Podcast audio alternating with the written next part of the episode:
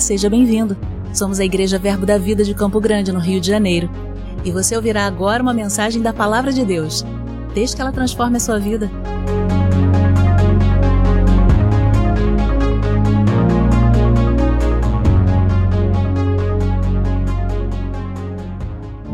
Aleluia, aleluia, aleluia. Amém. Glória a Deus.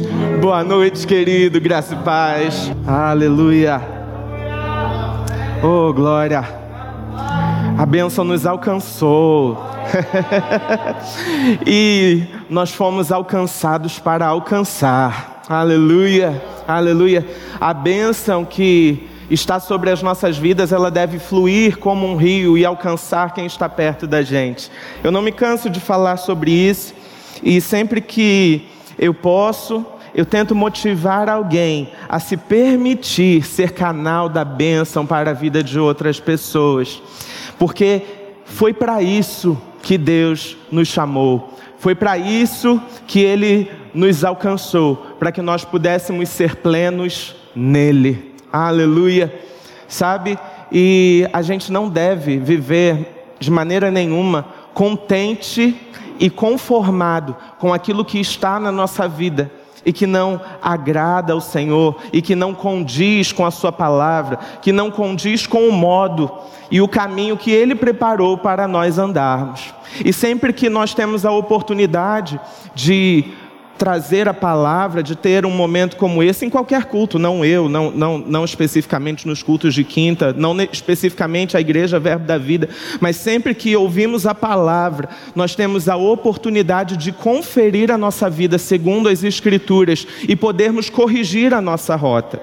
Porque a verdade, querido, se eu disser para você, saia daqui. Se eu disser aqui para Letícia que está aqui, Letícia, chegue lá no portão. Ela está virada para cá. Se ela virar um pouquinho, ela não chega no portão. Se ela virar mais um pouquinho, ela não chega. Ela precisa estar na direção correta.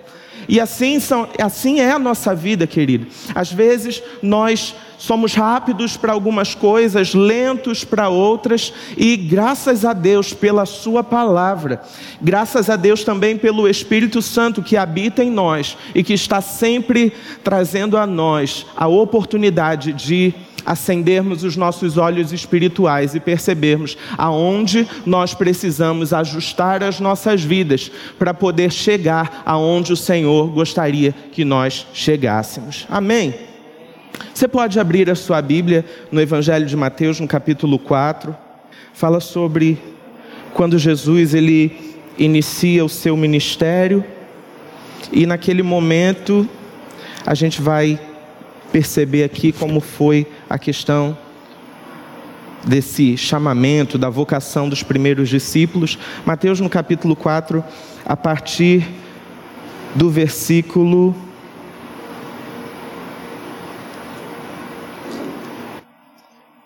Doze, do 12 até o 22. Vamos, vamos lá, diz assim: Ouvindo, porém, Jesus que João fora preso, retirou-se para a Galiléia e deixando Nazaré, foi morar em Cafarnaum, situada à beira do mar, nos confins de Zebulon e Naftali, para que se cumprisse o que fora dito por intermédio do profeta Isaías: terra de Zebulon, terra de Naftali, caminho do mar, além do Jordão, Galiléia dos gentios. O povo que jazia em trevas viu grande luz, e aos que viviam na região e sombra da morte, resplandeceu-lhes a luz. Daí por diante passou Jesus a pregar e a dizer: arrependei-vos, porque está próximo o reino dos céus. Caminhando junto ao mar da Galiléia, viu dois irmãos, Simão, chamado Pedro, e André, que lançavam as redes ao mar porque eram pescadores. E disse-lhes: Vinde após mim, e eu vos farei pescadores de homens. Então, eles imediatamente eles deixaram imediatamente as redes e o seguiram. Passando adiante, viu os outros dois irmãos, Tiago, filho de Zebedeu, e João, seu irmão, que estavam no barco em companhia de seu pai, consertando as redes, e chamou-os. Então, eles, no mesmo instante, deixando o barco e seu pai, o seguiram. Amém? Até aqui. Nesse momento, a gente leu essa passagem e aqui está falando sobre o início da trajetória de Jesus. Nós sabemos que por volta dos 30 anos de idade, Jesus ele inicia publicamente o seu ministério. E ele começa isso sendo batizado por João Batista.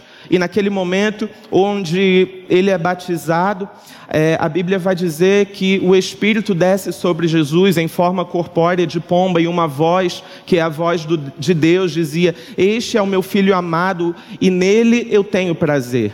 E saindo daquele lugar, Jesus ele vai para o deserto, onde ali ele é tentado pelo diabo e a gente pode perceber sobre como o, o diabo ele é astuto, porque Deus havia acabado de dizer para Jesus: Este é meu filho amado. E Jesus estava ali no deserto jejuando por 40 dias e por 40 noites. E até que o diabo ele costuma, ele, ele foi claro na sua tentação, só que a tentação do diabo foi acompanhada daquilo que a gente chama ser algumas intimidações, porque o diabo ele tenta tentar Jesus por meio de intimidar quem Jesus era, a sua identidade. Então Deus havia acabado de dizer para Jesus: Você é meu filho amado. E agora vem o diabo e diz: Se você é filho de Deus, se você é filho de Deus, se você é filho de Deus. Então, tentando fazer com que Jesus cedesse às tentações por meio de provar que ele realmente era filho de Deus. Mas Jesus não cai nessa, Jesus se mantém firme, porque Jesus era cheio da palavra e estava cheio do Espírito, e então, nesse momento, depois de estar cheio e de ter essa, essa esse seu propósito anunciado publicamente por João Batista, chega a hora então dele iniciar o seu ministério.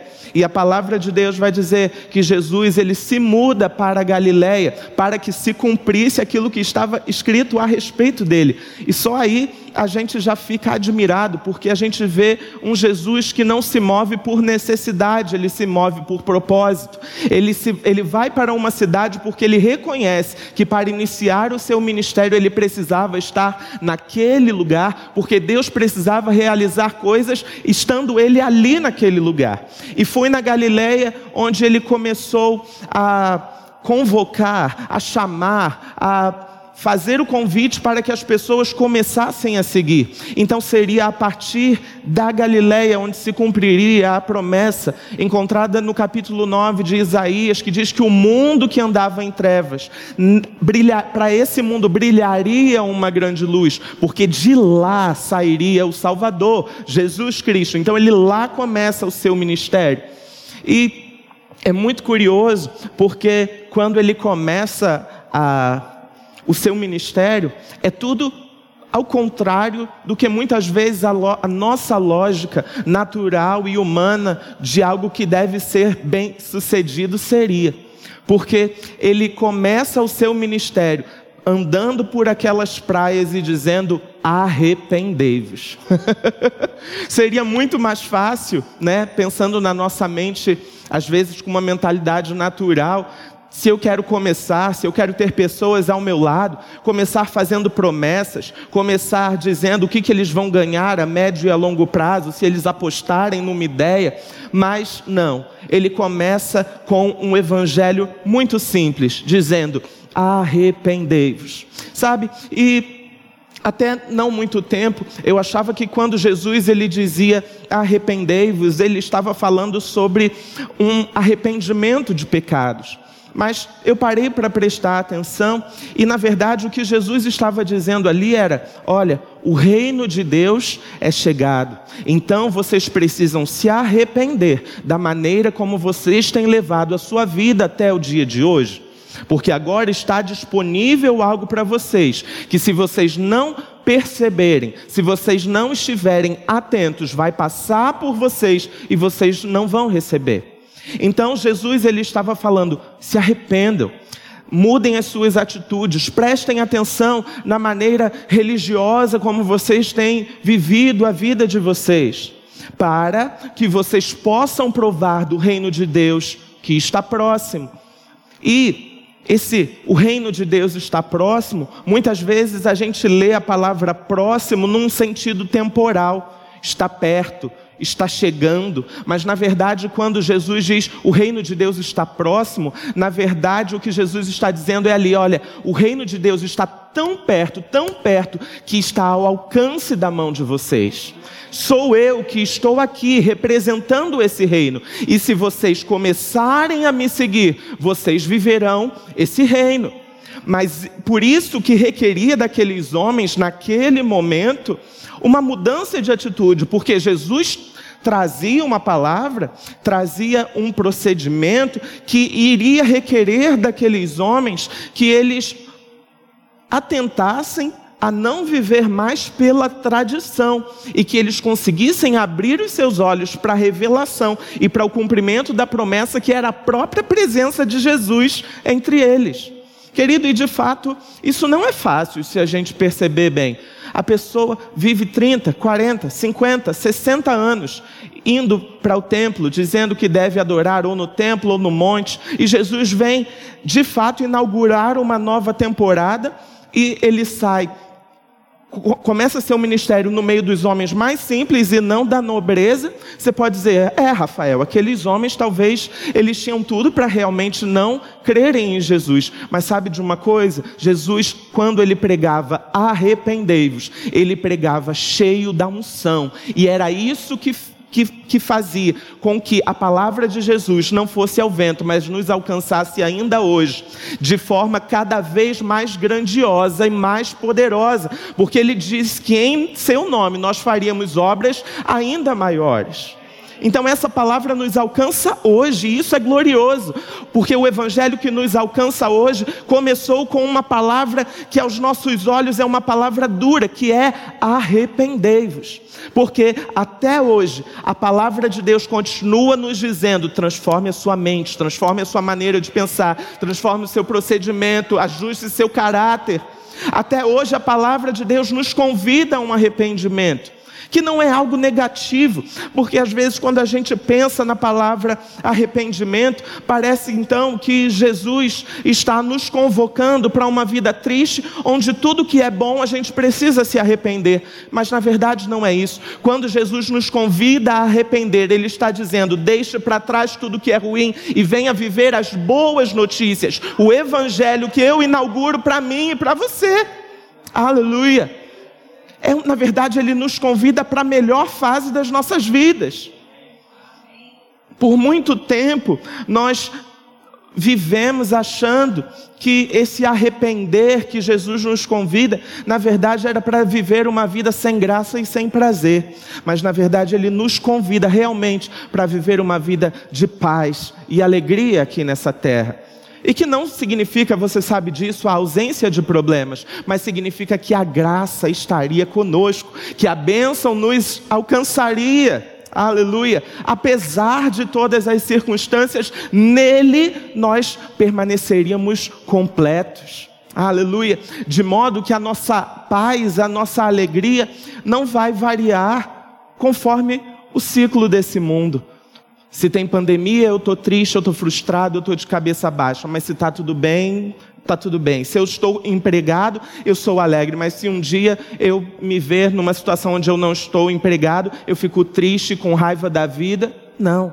Por quê? Porque nele nós somos completos e nele nós sabemos que somos providos em todas as coisas e que nada nos falta. Aleluia. Então ele, Jesus ele estava dizendo: olha, vocês vão precisar se arrepender do modo como vocês têm vivido, porque agora o reino de Deus está ao alcance das suas mãos. E é, e é, na verdade isso que a palavra próximo, o reino de Deus está próximo, quer dizer. O reino de Deus está ao alcance das nossas mãos. Sabe? Só que quando eu penso né, na, na, nas estações, nos tempos, e quando a gente pensa e lê a palavra de Deus profeticamente, e, e, a gente é confrontado por essa palavra que é tão simples e tão conhecida, e isso faz, pelo menos saltou aos meus olhos esse arrependei-vos, porque é chegado o reino de Deus.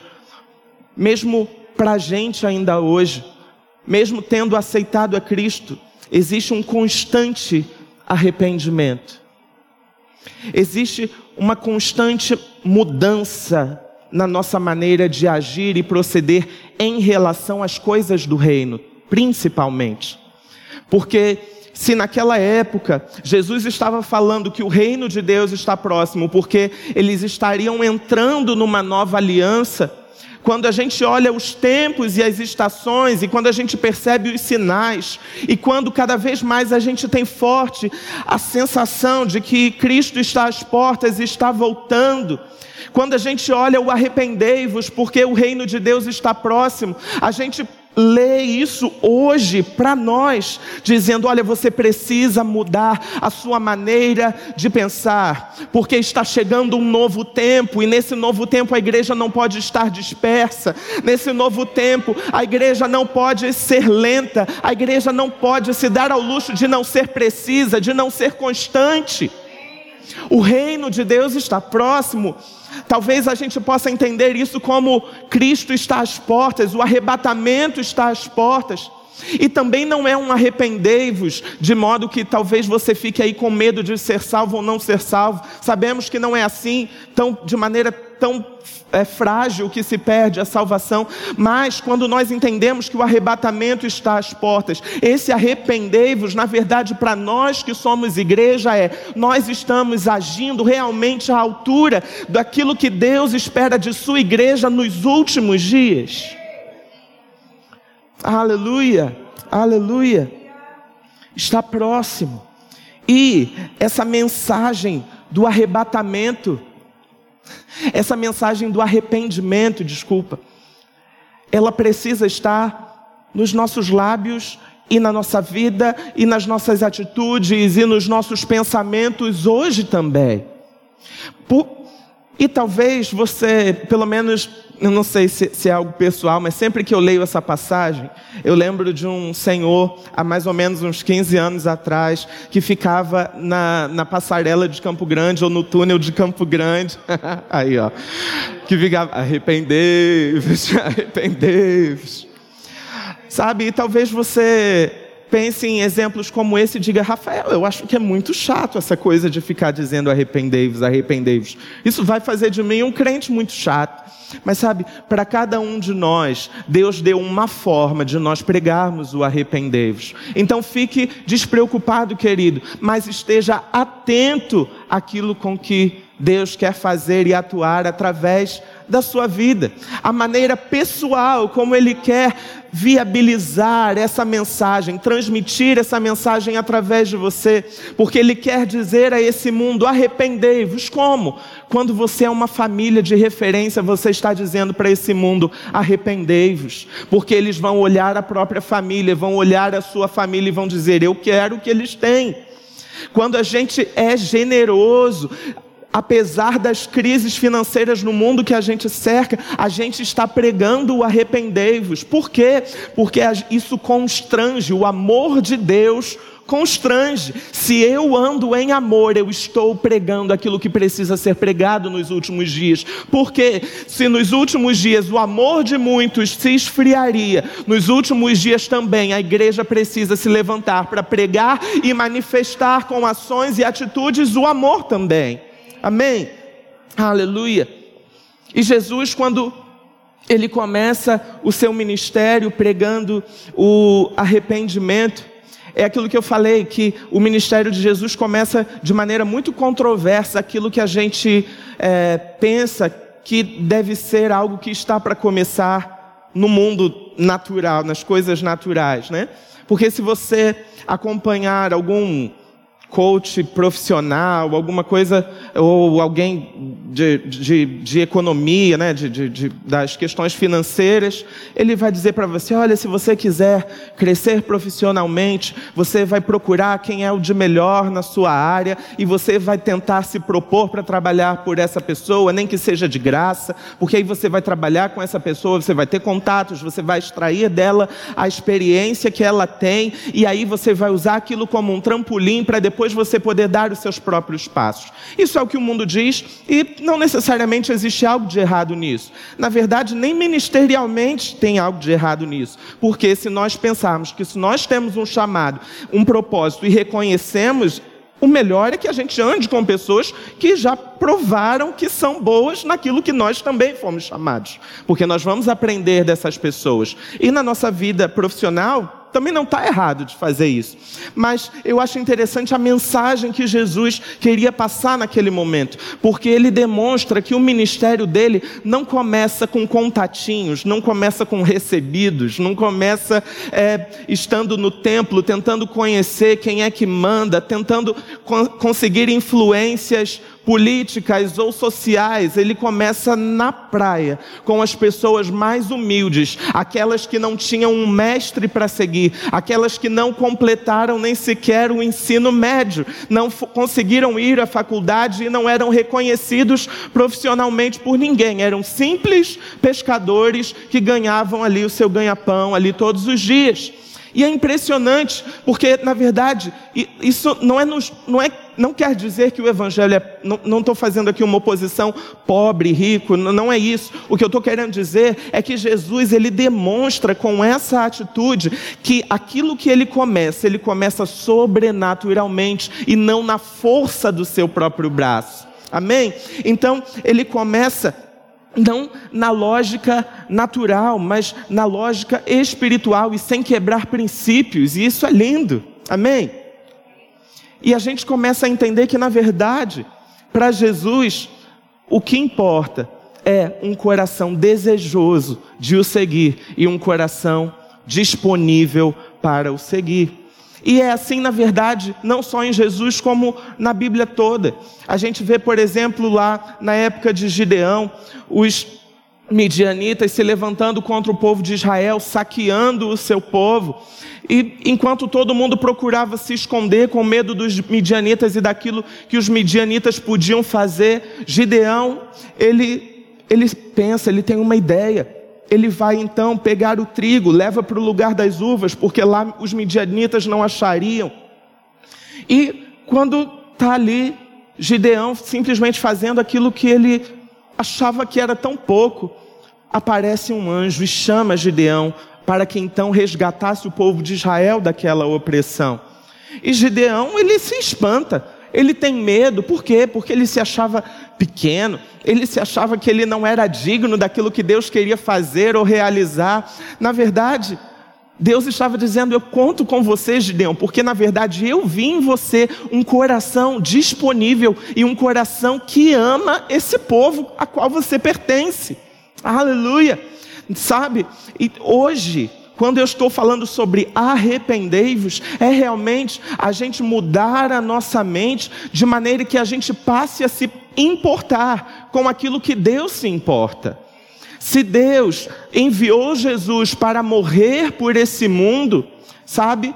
Esse mundo precisa conhecer Jesus. Esse mundo precisa conhecer o Evangelho da salvação, o Evangelho de Cristo. E talvez você fale, Rafael, eu acho que esse mundo, mais do que conhece o Evangelho de Cristo, sabe, eu acho que esse mundo pode até ter ouvido falar de Cristo, mas do Evangelho, às vezes as pessoas realmente não ouviram falar, porque elas têm uma má impressão, que seja a mídia, às vezes os pregadores que causaram escândalos fizeram com que as pessoas não entendessem de verdade aquilo que é o real evangelho. E nós precisamos nos levantar hoje para viver o real evangelho. E por isso precisamos crescer no conhecimento da palavra e no conhecimento de Cristo, para que a gente transmita ao mundo não um conhecimento falho, deturpado do Evangelho e da vontade de Deus, mas do pleno conhecimento de Cristo. Amém? A gente vê também esse coração desejoso, esse coração disponível lá, na, na, onde Israel era governado por Saul, mas Deus rejeita o coração de Saul. Por quê? Sa... Aliás, Deus rejeita Saul. Por quê? Porque o coração de Saul não estava atento para aquilo que Deus queria realizar. Entretanto, Deus vai olhar e vai achar lá no meio das malhadas o mais novo da casa, quem? Davi, fazendo estágio com as ovelhas, se preparando para aquilo que Deus tinha a realizar na vida daquele homem. E eu queria dar um exemplo também que se encontra em João. Você pode abrir lá? João no capítulo 6, são poucos versículos, do versículo, apenas do versículo 8 ao versículo 15. João, capítulo 6, do versículo 8. A gente vai ler.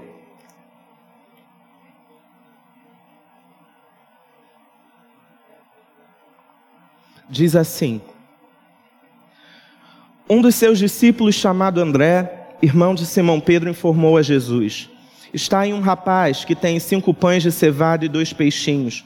Mas isto que é para tanta gente? Disse Jesus: Fazei o povo assentar-se, pois havia naquele lugar muita relva. Assentaram-se, pois, os homens em número de quase cinco mil. Então Jesus tomou os pães e, tendo dado graças, distribuiu-os entre eles e também igualmente os peixes quanto queriam. E quando já estavam fartos, disse Jesus aos seus discípulos: Recolhei os pedaços que sobraram, para que nada se perca. Assim, pois, o fizeram e encheram doze cestos de pedaços, dos cinco pães de cevada que sobraram aos que haviam comido. Vendo, pois, os homens o sinal que Jesus fizera, disseram: Este é verdadeiramente o profeta que devia vir ao mundo. Sabe, a gente normalmente lê essa essa passagem e a gente fala sobre. A gente pode, por exemplo, ministrar sobre fé, a importância de ver como, como Deus vê, de olhar para aquilo que é pouco, olhar para aquilo que é limitado e ainda assim viver uma vida de ação de graças, crendo que Deus é, vai, vai sempre nos prover.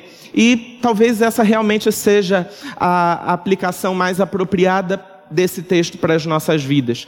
Mas quando eu estava lendo essa passagem, saltou algo dentro de mim de que muitas vezes nós somos como esse menino que tinha apenas cinco pães e dois peixinhos porque a gente vê ali que Jesus ele queria matar a fome daquele povo. Os discípulos eles olham com seus olhos naturais, já é tarde, já nós não temos dinheiro suficiente, e ainda que tivéssemos dinheiro, a multidão é grande e não, e não tem lugar aberto nenhum que poderia suprir pão, eles só veem as dificuldades. Mas tem um menino que ele tem a ousadia de olhar para apenas os seus cinco pães e dois peixinhos e dizer: Olha, eu acho que eu posso ajudar. Sabe, irmãos, nós precisamos, talvez, é, olhar isso com os olhos espirituais e talvez hoje a gente se perceber, porque quando você fala Rafael, você está falando aí de arrebatamento da igreja, você está falando de fim dos tempos, você está falando sobre impactar a geração, ser alguma coisa nesses dias. Quem sou eu? Sabe, talvez eu e você somos como esse rapaz que nem o nome a Bíblia cita, que temos cinco pães e dois peixes, mas que na mão correta pode fazer uma grande diferença. Então hoje a gente tem que olhar para os nossos dons e talentos, aquilo que a gente tem e dizer, sabe, aos olhos naturais, aquilo que eu tenho, os meus dons e talentos, as minhas capacidades, as minhas habilidades, pode parecer pouco, mas, quer saber? Senhor, nas tuas mãos, vem, faz aquilo que o Senhor quer fazer através da minha vida. Apenas se colocar disponível para aquilo que Ele deseja fazer, sabe? E na minha experiência, né, não necessariamente nos departamentos ou falando de alguma situação específica, mas às vezes, quando a gente vai é, no convívio com as pessoas, a gente vai conversando e as pessoas dizem: Ah, eu quero Vou dar um exemplo qualquer, tá? É, eu quero um, gravar um CD, eu quero estourar, porque eu quero é, le, é, levar o evangelho através da música, coisas do tipo. Ou então eu quero pregar mundo afora, coisas, visões muito grandes, né? E às vezes você vai ali fazer, por exemplo, uma escala e você fala assim: Fulano, você pode hoje? Não. Fulano, você pode amanhã? Não. Aí sabe que na verdade a gente percebe, irmãos, isso não é não é indireta, não, tá? É, mas sabe que isso é um fenômeno que eu percebi percebendo na vida. é, sabe que a gente pode perceber que muitas vezes as pessoas têm o que precisa. Tem, na verdade, às vezes, muito mais do que cinco pães e dois peixinhos. E elas até querem fazer a diferença no mundo, e elas até percebem que aquilo que Deus tem na vida delas é grande demais. mas elas não pegam os seus cinco pães e dois peixinhos e não colocam na mão do mestre. Aí não tem como acontecer, não tem como fluir, não tem como deslanchar. A gente precisa, querido, tomar uma atitude hoje. Porque talvez você é alguém que se vê com cinco pães e dois peixinhos, mas talvez você é alguém que tem condições de alimentar a multidão inteira, mas também não está colocando aquilo que você tem à disposição do Mestre para que ele possa atuar através da sua vida. Amém? Que seja, meu irmão, por isso, mais uma vez eu digo, e aí talvez esse seja o tema, porque ela me perguntou ali, qual que é o tema? Não sei. O tema é arrependei-vos. porque a gente precisa mudar a nossa maneira de pensar, a nossa maneira de agir. A gente precisa realmente e a gente crê, a gente sabe, a gente, os sinais estão aí. A gente não sabe mais por quantos anos nós estaremos aqui e esse mundo pode receber das nossas vidas, sabe? Mas enquanto há tempo, nós temos a oportunidade de mudar as nossas vidas e de mudar as vidas de outras pessoas.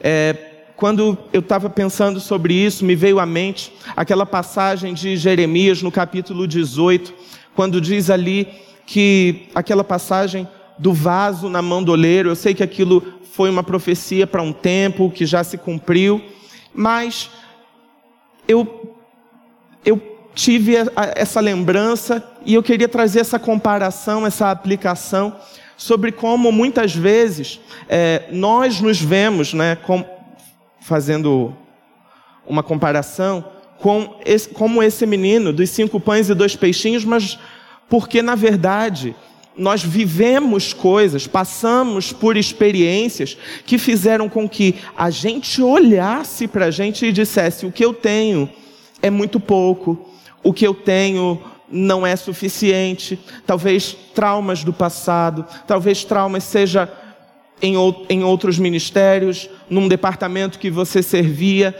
traumas nos relacionamentos, traumas na, na, nas diversas esferas da vida, traumas profissionais, porque faliu ou porque sei lá o quê. E às vezes nós nos vemos incapacitados ou nós nos vemos como algo insuficiente. E quando isso veio a mim, né, sobre nós sermos como esse, nós olharmos para aquilo que a gente tem, para aquilo que a gente é, como esses cinco pães e dois peixes que a gente deposita na mão do Mestre, eu lembrei sobre essa passagem de Jeremias no capítulo 18, que diz ali que o vaso que o oleiro fazia, ele se quebrou na mão do oleiro. E é interessante porque não diz ali que o oleiro quebrou o vaso, mas o vaso se quebra na mão do oleiro.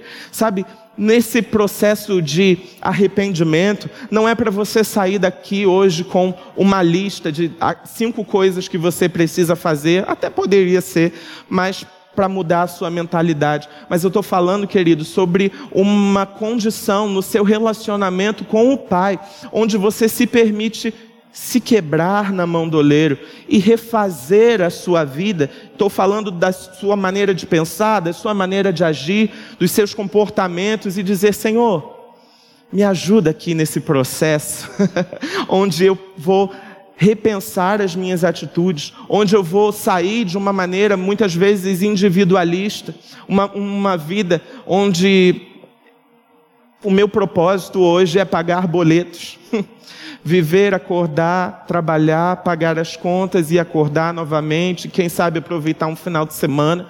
Quem sabe incluir aquilo que Deus quer para você na sua vida de maneira, querido, comprometida. Aleluia. Nesse tempo. Amém?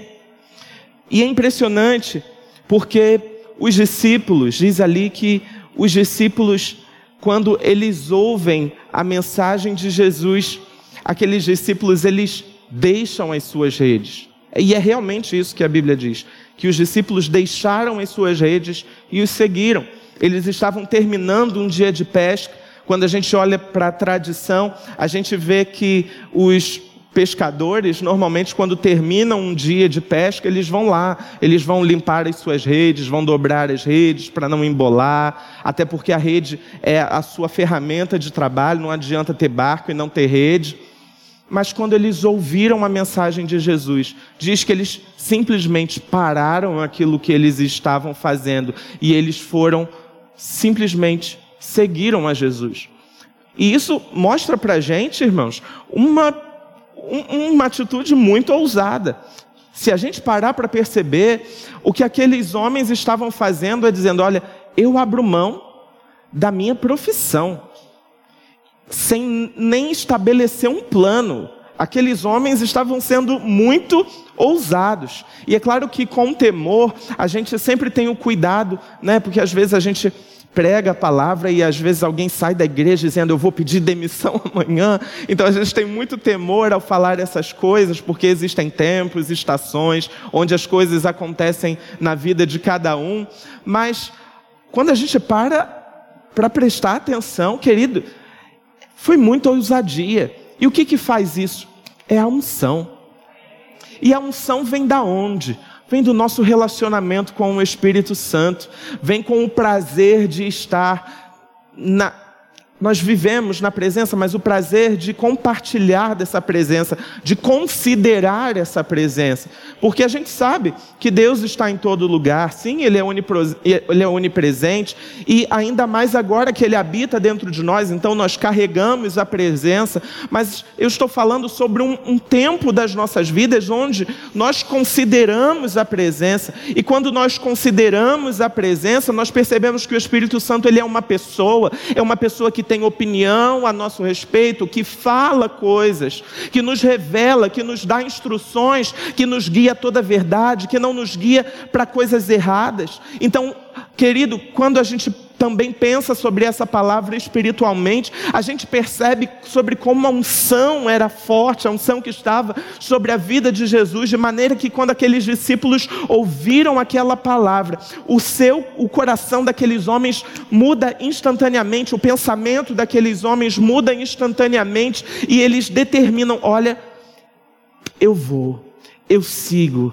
eu vou após você, eu quero aquilo que você quer para mim. E Jesus ele fala: olha, vinde após mim, vinde após mim. E na verdade, querido, quando eu estou falando aqui sobre esse arrependimento, é, na verdade, esse arrependimento é você aceitar o convite que Jesus fez também para aqueles discípulos, porque Jesus disse para eles: Vinde após mim, e Jesus também diz para nós: Vinde após mim. E esse vinde após mim, não um pouco mais adiante, quando Jesus vai falar com os seus discípulos, dar as suas primeiras instruções, Jesus vai dizer para eles: estejam comigo.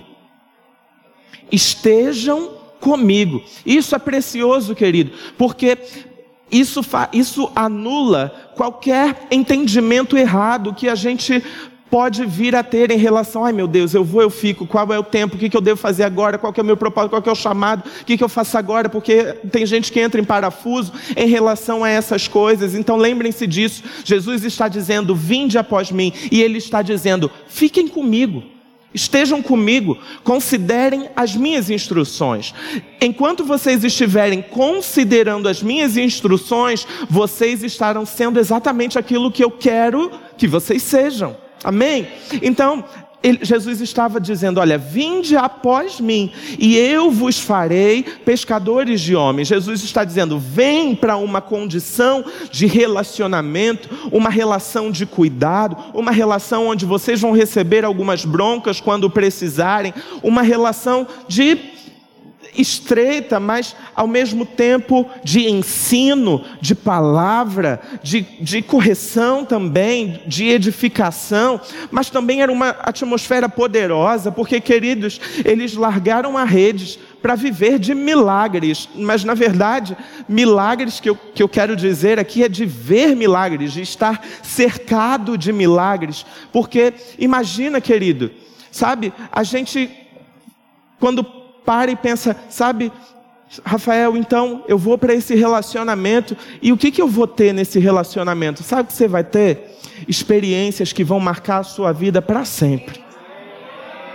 Porque você vai ver os sinais acontecendo ao seu redor, você vai perceber a mão de Deus se movendo, você vai perceber o Espírito Santo te comunicando, dizendo: vai ali e ora por aquela pessoa, vai ali e põe a mão sobre aquela pessoa, vai ali e dá um abraço, vai ali e dá, dá uma instrução, diga simplesmente aquilo para alguém, ore por alguém, se levante com uma intercessão. Você começa a ver como o Espírito se move, como ele é dinâmico. Sabe o que, que você vai ter quando abraçar Jesus? Você vai ter os melhores dias da sua vida. Aleluia! É para isso que ele nos chama, para nós estarmos cercados de milagres. Mas para que que a gente, como que a gente vai viver isso? Arrependendo, se arrependendo, arrependei-vos, arrependei-vos, arrependei-vos. Aleluia!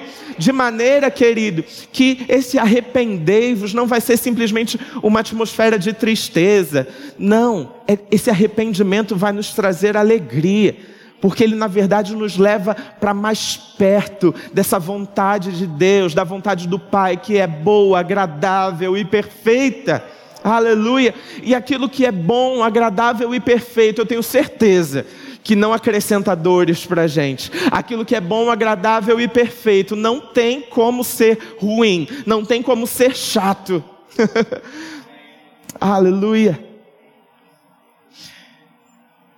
Em Hebreus, no capítulo 12, no versículo 1, o pastor ele tem ministrado sobre isso há um tempo, domingo também ministrou sobre o assunto em Hebreus, mas eu gostaria de trazer esse versículo novamente, porque esse deixar as redes pode sim significar, como significava para os discípulos, uma, uma rotação de 180 graus, de, de ir para uma direção completamente oposta daquilo que aqueles discípulos estavam fazendo, mas esse deixar as redes, na verdade, pode também significar para a gente hoje deixar coisas que nos tornam inaptos a sermos pescadores de homens como Jesus gostaríamos que nós fôssemos, sabe? Porque eu entendo, querido, que a gente só pode dar daquilo que a gente recebeu.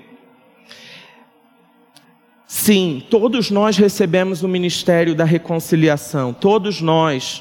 Mas existe, querido, a, a nossa vida, me entenda bem, eu, eu não quero ser legalista aqui, mas a nossa vida, ela não pode dizer contra aquilo que a gente prega. Amém? Então, tem coisas que eu falaria, deixa as redes, vai, vai, seja um, seja um pescador de homens e você sai daqui pregando e falando, mas tem coisas que se a gente não cuida nesse relacionamento de estar perto, porque lembre-se, primeiro Cristo disse: "Vinde após mim, e então eu vos farei. Jesus, ele estava dizendo algo para o futuro. Não é algo, vinde após mim, e agora vocês são os pescadores de homens dessa geração. Não. Vinde após mim, e daqui a algum tempo, vocês serão, eu vou fazer de vocês pescadores de homens. Então, existe algo entre esse deixar as redes e ser de fato um pescador de homem que é o momento de estar com Jesus, de se permitir ser moldado nesse relacionamento. E Hebreus, no capítulo 12, no versículo 1, vai dizer sobre esse momento. Vai falar, portanto, também nós, visto que temos a rodear-nos tão grande nuvem de testemunhas, desembaraçando-nos de todo o peso e do pecado que tenazmente nos assedia, corramos com perseverança a carreira que nos está proposta.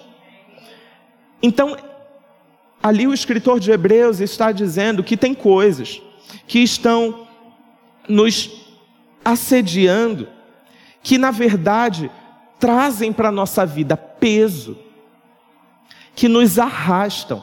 Porque ele está dizendo: olha, desembaraça de todo o peso, para que você consiga correr com perseverança a carreira que nos está proposta. É engraçado que quando a gente faz o crossfit, a gente tem um exercício que a gente reclama muito. Um, porque ninguém entende por que a gente paga caro para correr no sol. E o outro é que mandam a gente correr, às vezes, com uma bola desse tamanho que pesa 10, 14, 20 quilos. E a gente fica correndo com esse negócio nas costas. Sabe? E a gente não consegue correr rápido. Por quê? Existe um peso. Isso nos trava. A gente não vai conseguir correr a menos que a gente se desembarace dessas coisas, entende? Tem coisas que enquanto a gente não nos libera delas, parece que a gente não consegue correr. Sabe quando a campainha toca, ou então quando aquele motorista do iFood que, que buzina a, a rua inteira está tocando, e você tem que levantar para correr, mas parece que o seu chinelo faz tudo para você não ir? Todo mundo passa por isso. Ele roda, ele vira, ele capota, ele para debaixo do sofá. Sabe, existem coisas que parece que querem nos impedir, nos travar, elas são chatas, porque você quer ir rápido e aquilo te incomoda, e aquele, aqueles dois segundos para desvirar o chinelo parece uma eternidade, sabe? E é assim que a gente pode ter um entendimento da nossa vida com Cristo, enquanto a gente não muda, às vezes, essas pequenas coisas, que podem ser, até mesmo como o pastor ministrou, rodas de conversa, coisas que às vezes a gente fala, a maneira como às vezes a gente é maldoso com certas pessoas, a maneira às vezes como a gente faz permite com que uma fofoca saia no nosso meio. Sabe, essas coisas nos travam. Não tem como a gente ser pescador de homens. Quando alguém olha para a gente e diz: Nossa, ali, nossa, aquela pessoa é fofoqueira. Como? Como? Não dá. Não dá. Porque a cobrança sobre o justo, eu digo não a cobrança de Deus, a cobrança do mundo é muito grande. Porque quando nós dizemos que somos evangélicos, querido, o mundo espera que a gente seja perfeito. E isso parece pesado demais, não parece? Porque nem eles são perfeitos, eles querem que a gente seja perfeito, mas carregar esse nome, ser cristão, ser evangélico, traz para a gente muita responsabilidade. E a gente só vai conseguir de fato impactar a vida das outras pessoas, realmente resplandecer a luz de Cristo, quando a gente está desembaraçado de todo o peso, de todo o pecado. Então a gente precisa, querido, sair de confusões, sair de situações que às vezes são amizades, que são amizades, na verdade, com o mundo. E também conversas e fofocas e disse-me disse, e, uma, e, e tudo aquilo que está lá em Gálatas. A gente tem que sair de todas essas coisas se a gente quiser poder viver essa realidade. Mais uma vez eu digo: arrependei-vos.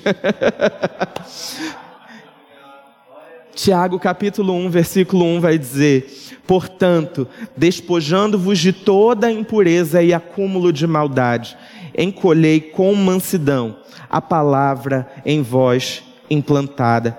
Sabe, meu irmão, nós precisamos considerar aquilo que Deus tem dito a nós, aquilo que Ele diz a nós no nosso devocional, não, aquilo que Ele diz a nós durante as ministrações. Sabe, às vezes a gente sai de um culto daqueles comover e a gente vem aqui na frente, chora no apelo, sabe, e ou às vezes conferências muito poderosas. Eu também às vezes sempre falo, dou esse exemplo, mas Sabe, todos esses momentos onde a gente tem grandes revelações do Espírito e da palavra, eles devem gerar em nós uma ação correspondente.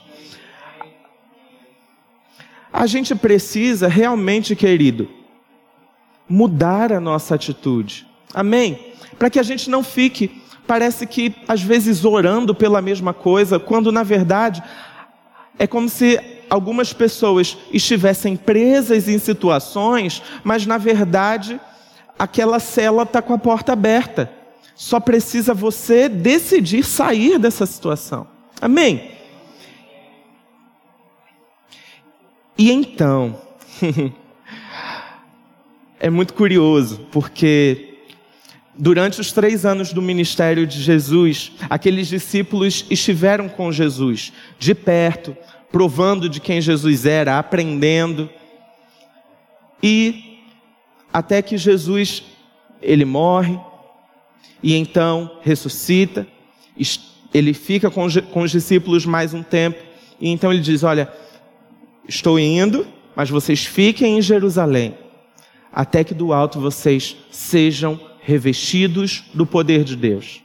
Porque, na verdade, era isso que faltava para que eles realmente conseguissem ser pescadores de homens. Faltava para aqueles homens nascer de novo. Isso Jesus resolveu naquela conversa, soprando sobre aqueles homens o Espírito Santo. E também, eles precisariam ficar em Jerusalém e esperar da promessa. Naquele momento, é curioso porque o impacto sobre a vida daqueles homens é muito grande. A Bíblia vai dizer ali que eles ficam como se estivessem embriagados, eles começam a falar em outras línguas e também os homens que estavam naquele lugar na ocasião da Páscoa, eles começam a ouvir cada um no seu idioma. Tem uma atmosfera ali gloriosa, poderosa. E é curioso porque naquele momento onde existe aquele primeiro derramamento do Espírito Santo sobre a humanidade, que agora poderia ser de maneira permanente, não passageira, e não para homens seletos, mas agora a qualquer um que cresce. Ali naquela passagem, em Atos no capítulo 2, do versículo 38 ao 41, quando os homens começam a colocar em dúvida aquilo que estava acontecendo. Pedro, ele se levanta e diz assim: Respondeu-lhes Pedro: Arrependei-vos, e cada um de vós seja batizado em nome de Jesus Cristo para a remissão dos vossos pecados, e recebereis o dom do Espírito Santo. Para vós outros é a promessa, para vossos filhos e para todos os que ainda estão longe, isto é, para quantos o Senhor nosso Deus chamar. Com muitas outras palavras, Deus deu testemunho e exortava-os, dizendo: Salvai-vos desta geração perversa. Então, os que lhe aceitaram a palavra foram batizados, havendo um acréscimo naquele dia de quase três mil pessoas. Aleluia! Aleluia! Com a mesma palavra com que Pedro foi alcançado, ele começa o seu ministério. Eu acho isso tão poderoso, querido, porque a gente percebe o poder da unção, do Espírito, que muitas vezes vai confrontar aquilo que está errado, mas quando você vai na unção, quando você não vai debaixo de uma razão própria, quando você não vai pelas próprias emoções, mas você vai guiado pelo Espírito, querido, isso gera fruto, isso é poderoso, isso impacta vidas. Então, quando a gente vê Jesus começando com aqueles poucos homens naquela praia, dizendo arrependei-vos, e, e, Jesus ele começa também com aqueles poucos homens, um tratamento, um relacionamento, tratando daqueles homens, tirando todo o carrapicho, falando sobre caráter, falando sobre posicionamento, falando sobre organização. A gente vê todo aquele cuidado de Jesus, e por fim, no final, na formatura, Jesus diz: Olha, fiquem em Jerusalém, vai descer sobre a vida de vocês o Espírito Santo, e é isso que vai fazer com que vocês possam então ser pescadores de homens. Isso vai fazer com que na vida de vocês resplandeça a palavra de arrependimento, que vai alcançar o mundo, que vai constranger o mundo por causa do amor de Deus que é transmitido através da unção que flui na vida de vocês. E então, não porque vocês dizem, não porque eu disse que faria de vocês, mas porque o Espírito Santo está sobre vocês, agora, de fato, vocês serão pescadores de homens, ministros do arrependimento para essa nação. Por quê? Porque aceitaram um relacionamento vivo e sincero com Deus, um relacionamento que não é só de palavra, que não é de uma vez por semana, nem de duas vezes por semana, mas de considerar a presença hoje e amanhã, e quando eu durmo e quando eu acordo, eu percebo Cristo está comigo, eu sou templo do Espírito Santo. Bom dia, Espírito Santo, boa tarde, Espírito Santo. Onde eu vou, Espírito Santo, o que eu faço, o que eu falo, como eu me movo. Aleluia. Aleluia. Aleluia. Arrependei-vos. Aleluia. Sabe, querido, Com certeza, nós às vezes temos como hábito fazer alguns votos que às vezes a gente não cumpre. Coisas que a gente sabe que a gente precisa mudar. Coisas que a gente sabe que afeta o nosso relacionamento com o Pai. Não é na força do seu braço. Ele te deu o Espírito Santo. Ele te deu o Espírito Santo. E esse Espírito Santo, ele te capacita. Ele te capacita, ele te fortalece. Aleluia. Talvez não mude a situação, mas te muda para enfrentar a situação. Quero dizer para você, jamais diga que o que você tem é pouco, é insuficiente, porque não é. Nas mãos do nosso Deus, você não é incompleto, você não é insuficiente. Sabe, no Evangelho de Mateus, no capítulo 20, Jesus, ele deu um grande ensinamento. E ali começava a última semana da sua vida. E naquela última semana, tudo aquilo que ele fala diz respeito ao reino de Deus. E tem uma transformação muito grande quando, no, no ministério de Jesus, quando ele entra naquela última semana da vida dele. E ele inaugura aquela última semana com a parábola dos trabalhadores da última hora. E ele fala sobre um patrão que ele saiu na primeira hora do dia, chamando trabalhadores para trabalhar. E ali aqueles trabalhadores aceitam. Depois vai na terceira, depois vai na sexta, na nona, e depois na undécima era que faltava uma horinha para acabar o expediente. Ainda assim, aquele patrão chegava e dizia: você quer ir trabalhar? Tem lugar para você e pode ir. E tiveram homens que trabalharam 12 e tiveram homens que trabalharam apenas uma hora. Quando chegou na hora do pagamento, o pagamento era igual para todo mundo. Jesus estava ensinando para a gente ainda hoje o que é graça. Ele estava dizendo: olha, não importa se você nasceu num berço evangélico, ou não importa se você só aceitou Jesus na sua velhice não importa se de repente a vida foi boa para você ou se a vida te feriu de inúmeras maneiras, o pagamento é o mesmo. Ele te chama para trabalhar igualmente. Ele não diz, você não é digno de trabalhar na minha seara. Se você quiser, Ele está dizendo para você: vinde após mim, e eu vou fazer de você um pescador de homem. Aquilo que você tem não é pouco, não é insuficiente. Nas mãos do nosso Deus pode alimentar e vai alimentar uma grande multidão. Creia nisso. Amém. Ouça outras ministrações em nosso site verbodavida.com barra Campo Grande RJ. Nos acompanhe também em nossas redes sociais, Facebook, Instagram e YouTube. Seja abençoado na prática dessa palavra.